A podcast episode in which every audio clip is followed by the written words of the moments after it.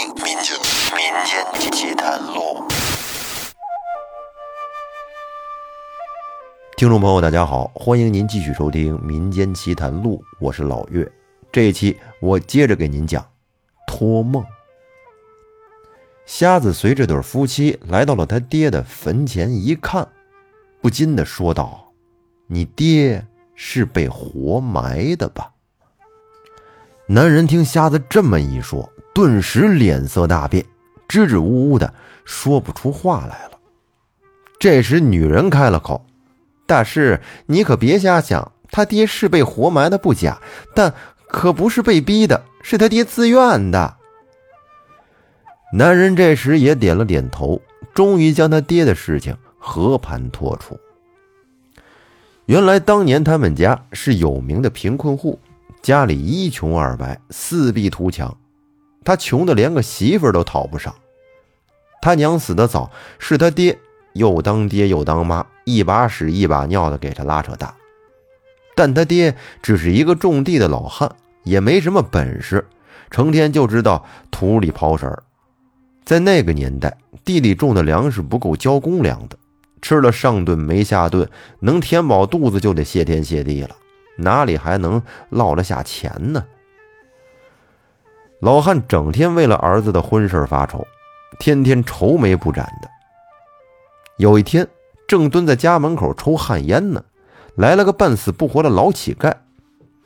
这个乞丐浑身上下长满了疥疮，臭不可闻。来到老汉门口，说想讨口水喝。老汉虽然穷，但是心眼好，也不嫌弃乞丐，就把他带到了家里，给他舀了碗水喝。见他饿得头昏眼花的，又给他拿了半块干粮。老乞丐对老汉很感激，吃完了干粮也没着急走人，两个人就在他家的院子里一边晒太阳一边闲聊。这一聊才知道，这个老乞丐的身份并不简单，他竟然是个给人看风水的。就是因为说了太多不该说的话，遭了报应，才沦落到如此地步。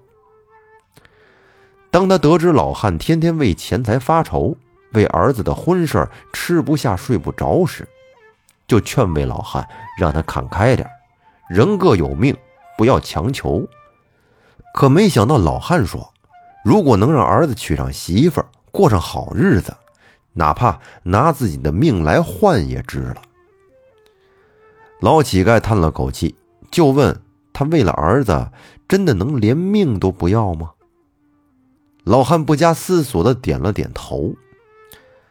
老乞丐是欲言又止，过了许久才开口说：“算了，我不能害你。”但是老汉哪愿意呀？这话刚说了一半，另一半不知道可不行，就一直追问乞丐是不是有什么办法可以帮到儿子。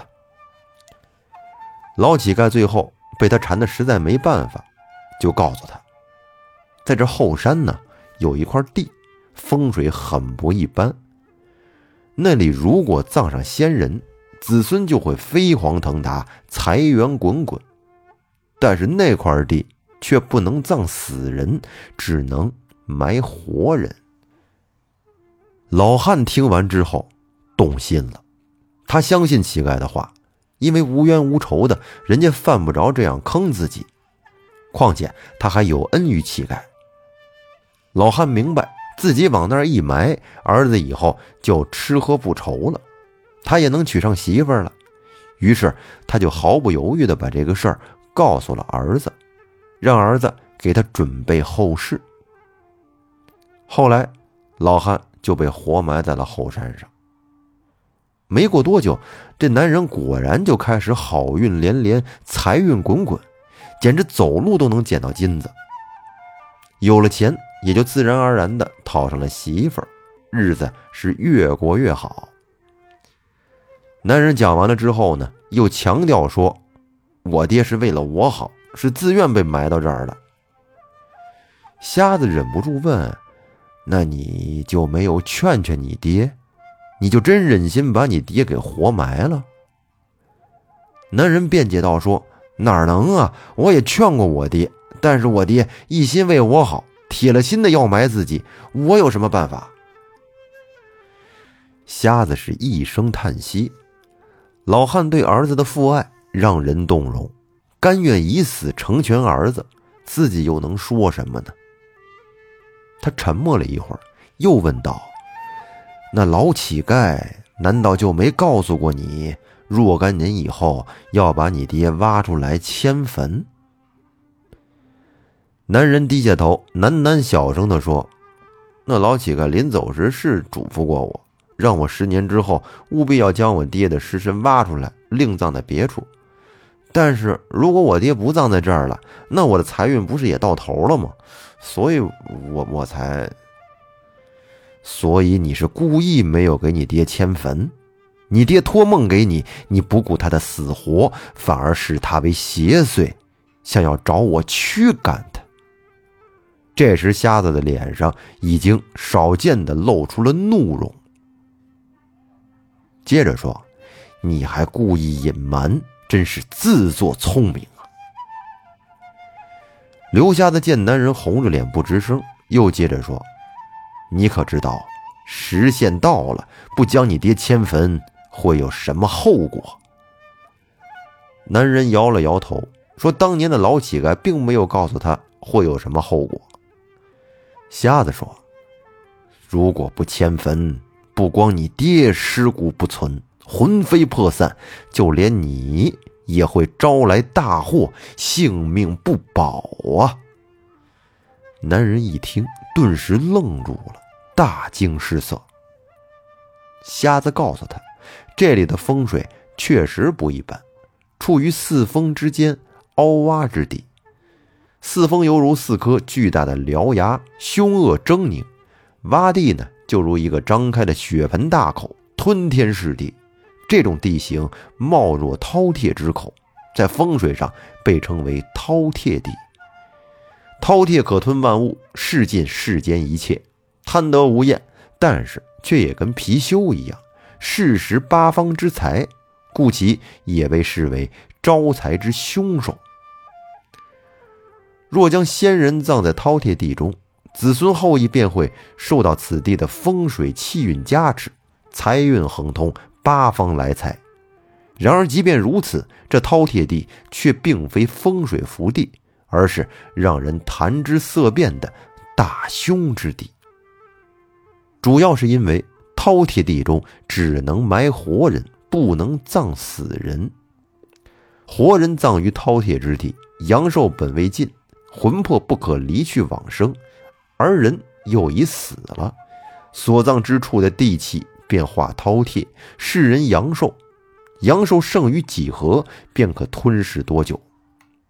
待将阳寿吞噬殆尽，便要吃埋葬者的尸骨，吞葬者的魂魄，之后寻血脉而觅至亲，祸及葬者子孙后裔，将他们一并吞吃，直至葬者断子绝孙。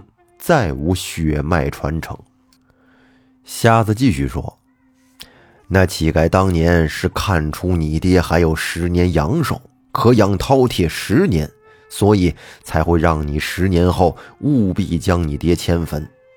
哪知你竟如饕餮一般贪得无厌，才会招来灾祸呀！”男人听完是惊骇不已，知道自己闯下大祸了。不仅祸及父亲，自己也有性命之忧，便苦苦的哀求瞎子救命。瞎子本不想管他，但念及这恐怕不是他爹想看到的，便叹了口气，让他赶紧将他爹的尸骨挖出来，另择地而葬，或许还来得及。男人急忙取来了工具，挖土掘坟，不得一会儿。便从里面挖出了一具薄棺，打开一看，只见里面就剩下半颗残缺不全的头颅了。男人将棺材起了出来，瞎子这时忽然听到一阵悠悠的说话声，那声音断断续续，似乎衰弱至极，却又夹杂着些许欣慰。那声音说。我儿终于来了，赶上了，太好了，太好了，我儿没事儿了。这个声音渐渐的变小，终于消失在旷野之中。男人显然也听到了这个声音，喊了声“爹”，抬头四顾，但是却什么都没看到。男人说：“我爹他……”瞎子这时忽然感到一阵心酸。你爹他魂飞魄散。原来老汉托梦的时候一直在说来不及了，来不及了。其实说的不是他自己，而是在说他的儿子。他是担心自己魂飞魄散之后，下一个死的便是他儿子。瞎子说：“你爹的魂魄早已被吃得残缺不全，前些日子给你托梦的时候才会显得木然失智，只会说来不及了，来不及了。那是因为他只记得你，只记得你处于危险之中，你再不来就来不及了。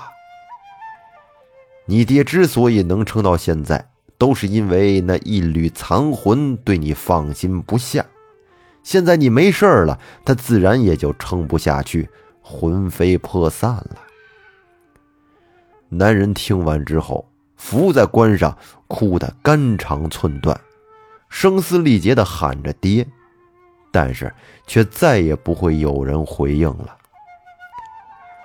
瞎子帮男人把他爹葬在了山下。男人在他爹的坟前长跪不起，痛哭流涕。瞎子长叹了一口气：“早知今日，何必当初啊！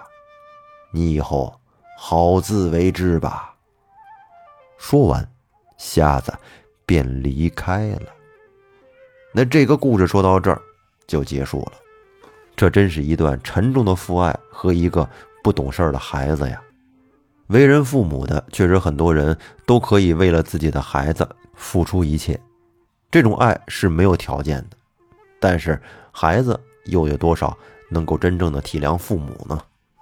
那这期节目咱们就说到这儿，感谢大家的收听，我们下期再见。